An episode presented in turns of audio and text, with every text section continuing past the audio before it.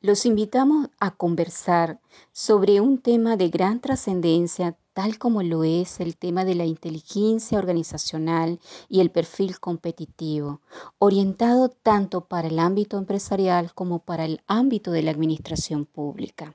Debemos estar conscientes de la existencia de una transformación mundial que está sacudiendo los cimientos tanto de la teoría económica como de la teoría empresarial tradicional.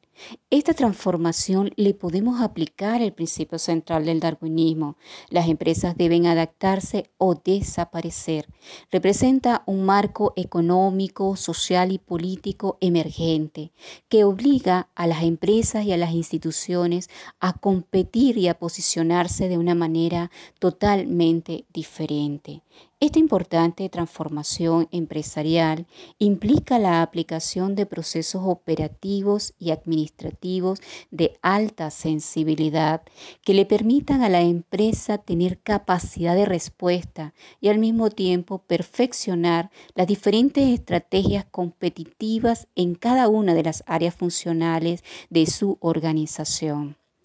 Estos nuevos patrones están ligados a la organización de los diferentes modelos de inteligencia que le permitan a la organización apropiarse de recursos y de estrategias vinculados a factores de conocimiento, vinculados a lo que hemos denominado factores de inteligencia organizacional, que implica una cantidad de variables indispensables para hacer frente a los retos de un mercado que se reinventa cada día.